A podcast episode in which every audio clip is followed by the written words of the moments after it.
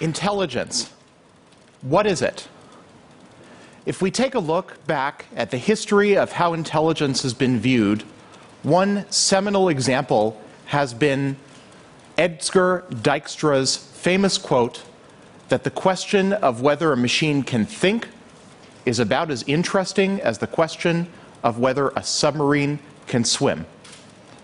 Now, Edsger Dijkstra, when he wrote this, intended it as a criticism of the early pioneers of computer science, like Alan Turing. However, if you take a look back and think about what have been the most empowering innovations that enabled us to build artificial machines that swim and artificial machines that think, you find that it was only through understanding the underlying physical mechanisms of swimming and flight that we were able to build these machines. And so, several years ago, I undertook a program to try to understand the fundamental physical mechanisms underlying intelligence.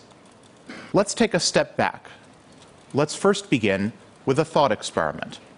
Pretend that you're an alien race that doesn't know anything about Earth biology or Earth neuroscience or Earth intelligence, but you have amazing telescopes and you're able to watch the Earth and you have amazingly long lives. So you're able to watch the Earth over millions, even billions of years, and you observe a really strange effect. You observe that over the course of the millennia, Earth is continually bombarded with asteroids up until a point, and that at some point, corresponding roughly to our year 2000 AD, asteroids that are on a collision course with the Earth that otherwise would have collided mysteriously get deflected or they detonate before they can hit the Earth. Now, of course, as Earthlings, we know the reason would be that we're trying to save ourselves, we're trying to prevent an impact.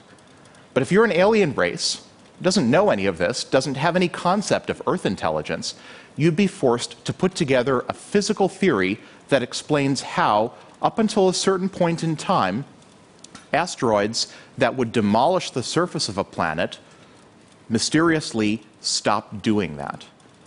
And so I claim that this is the same question as understanding the physical nature of intelligence. So, in this program that I undertook several years ago, I looked at a variety of different threads across science, across a variety of disciplines, that were pointing, I think, towards a single underlying mechanism for intelligence. In cosmology, for example, there have been a variety of different threads of evidence that our universe appears to be finely tuned for the development of intelligence, and in particular, for the development of universal states that maximize the diversity of possible futures. In game playing, for example, in Go, everyone remembers in 1997 when IBM's Deep Blue beat Garry Kasparov at chess fewer people are aware that in the past 10 years or so, the game of Go, arguably a much more challenging game because it has a much higher branching factor, has also started to succumb to computer game players for the same reason. The best techniques right now for computers playing Go are techniques that try to maximize future options during gameplay. Finally, in robotic motion planning, there have been a variety of recent techniques that have tried to take advantage of abilities of robots to maximize future freedom of action in order to accomplish complex tasks. And so, taking all of these different threads and putting them together, I asked, starting several years ago, is there an underlying mechanism for intelligence that we can factor out of all of these different threads? Is there a single equation for intelligence? And the answer, I believe, is yes. What you're seeing is probably the closest equivalent to an E equals mc squared for intelligence that I've seen. So, what you're seeing here is a statement of correspondence that intelligence is a force, F, that acts so as to maximize future freedom of action. It acts to maximize future freedom of action or keep options open with some strength T, with the diversity of possible accessible futures S up to some future time horizon tau. In short, intelligence doesn't like to get trapped. Intelligence tries to maximize future freedom of action and keep options open. And so, given this one equation, it's natural to ask so, what can you do with this? How predictive is it? Does it predict human level intelligence? Does it predict artificial intelligence? So, I'm going to show you now a video that will, I think, demonstrate some of the amazing applications of just this single equation. Recent research in cosmology has suggested that universes that produce more disorder, or entropy, over their lifetimes should tend to have more favorable conditions for the existence of intelligent beings such as ourselves. But what if that tentative cosmological connection between entropy and intelligence hints at a deeper relationship? What if intelligent behavior doesn't just correlate with the production of long-term entropy, but actually emerges directly from it? To find out, we developed a software engine called Entropica, designed to maximize the production of long-term entropy of any system that it finds itself in. Amazingly, Entropica was able to pass multiple animal intelligence tests, play human games, and even earn money trading stocks, all without being instructed to do so. Here are some examples of Entropica in action. Just like a human standing upright without falling over, here we see Entropica automatically balancing a pole using a cart. This behavior is remarkable in part because we never gave Entropica a goal it simply decided on its own to balance the pole. This balancing ability will have applications for humanoid robotics and human assistive technologies.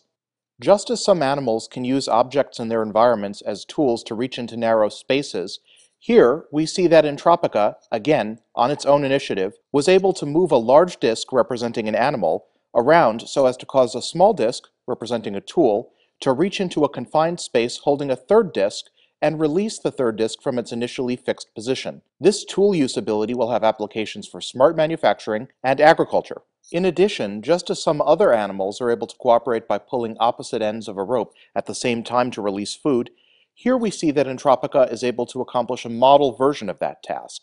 This cooperative ability has interesting implications for economic planning and a variety of other fields. Entropica is broadly applicable to a variety of domains. For example, here we see it successfully playing a game of Pong against itself, illustrating its potential for gaming.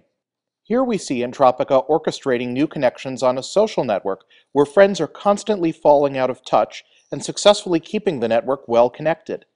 This same network orchestration ability also has applications in healthcare, energy, and intelligence. Here we see Entropica directing the paths of a fleet of ships, successfully discovering and utilizing the Panama Canal to globally extend its reach from the Atlantic to the Pacific. By the same token, Entropica is broadly applicable to problems in autonomous defense, logistics, and transportation. Finally, here we see Entropica spontaneously discovering and executing a buy low, sell high strategy on a simulated range traded stock, successfully growing assets under management exponentially. This risk management ability will have broad applications in finance and insurance. So what you've just seen is that a variety of signature human intelligent cognitive behaviors such as tool use and walking upright and social cooperation all follow from a single equation which drives a system to maximize its future freedom of action. Now, there's a profound irony here. Going back to the beginning of the usage of the term robot, the play RUR, R-U-R, there was always a concept that if we developed machine intelligence, there would be a cybernetic revolt. The machines would rise up against us. One major consequence of this work is that maybe all of these decades we've had the whole concept of cybernetic revolt in reverse.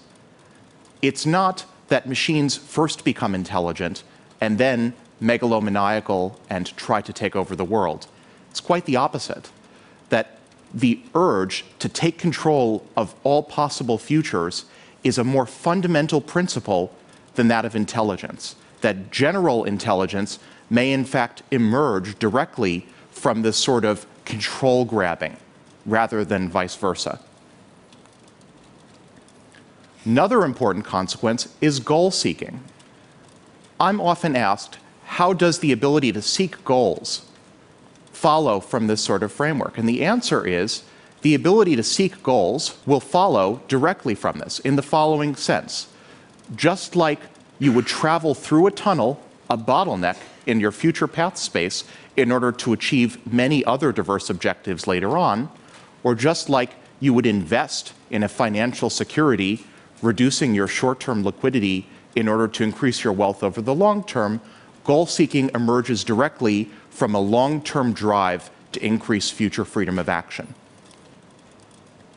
Finally, Richard Feynman, famous physicist, once wrote that if human civilization were destroyed and you could pass only a single concept on to our descendants to help them rebuild civilization, that concept should be that all matter around us is made out of tiny elements that attract each other when they're far apart, but repel each other when they're close together. My equivalent of that statement to pass on to descendants to help them build artificial intelligences or to help them understand human intelligence is the following. Intelligence should be viewed as a physical process that tries to maximize future freedom of action and avoid constraints in its own future. Thank you very much.